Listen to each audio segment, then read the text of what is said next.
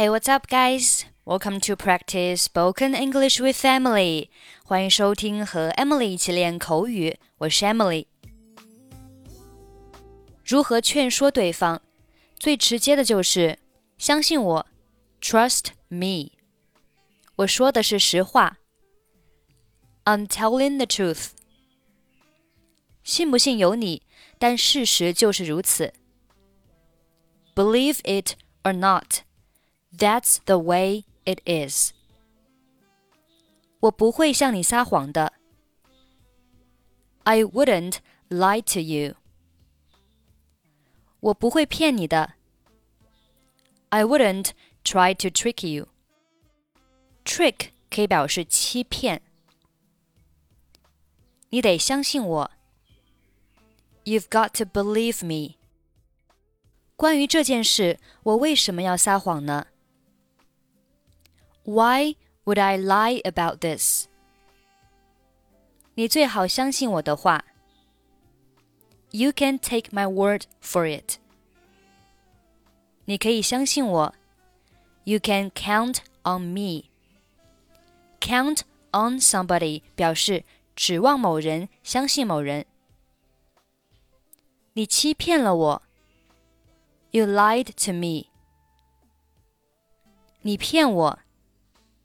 you told me wrong. 我再也不会相信你了。I'll never trust you again. 别骗我了。Stop lying to me.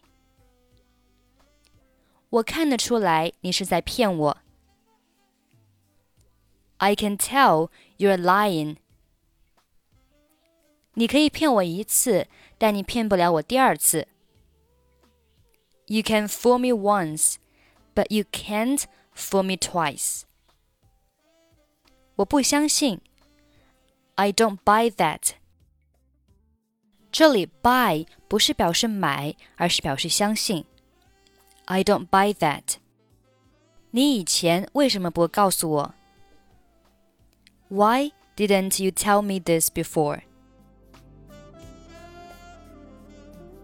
我们来听一下今天的对话。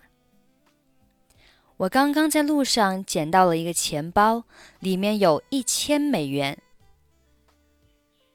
I just found a bag on the street with one thousand dollars in it. 什么？那可是一大笔钱，你应该把它交给警察。What? That's a lot of money. You have to turn it in to the police. 你疯了吗？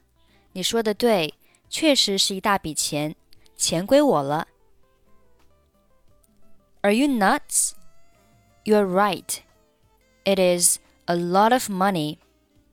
I'm keeping it. 但那不是你的呀。你想想，要是你是丢了那么多钱的人，你会有什么感受 ？But it's not yours. Just think if you were the person who lost all that money, how would you feel?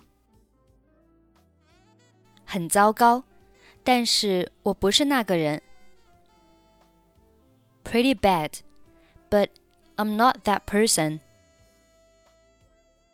不要这么自私，你应该做正确的事情。而且， 如果警察找不到失主的话，他们会再把钱给你的。再说，就算他们找到了失主，失主也可能会给你一些回报的。Don't be so selfish. Do the right thing. Besides, if the police can't find the owner, they will give the money back to you. And even if they do, the owner will probably give you a reward. 好吧，我想你说的对。留下这些钱让我有一点负罪感。好，我同意了，咱们一起去警察局吧。Well, I guess you're right. I would feel a bit guilty keeping it. Okay, I agree. Let's go to the police station together.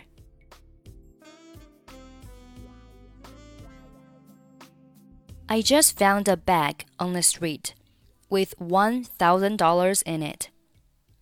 What? That's a lot of money. You have to turn it in to the police. Are you nuts? You're right. It is a lot of money. I'm keeping it. But it's not yours. Just think if you were the person who lost all that money, how would you feel? Pretty bad, but I'm not that person. Don't be so selfish. Do the right thing. Besides, if the police can't find the owner, they will give the money back to you. And even if they do, the owner will probably give you a reward. Well, I guess you're right. I would feel a bit guilty keeping it. Okay, I agree.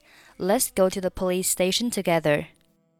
Okay, that's pretty much for today. 想要参与本期节目的跟读版本以及语音打分，欢迎您关注微信公众号“英语主播 Emily”。在公众号里回复“节目”两个字即可加入。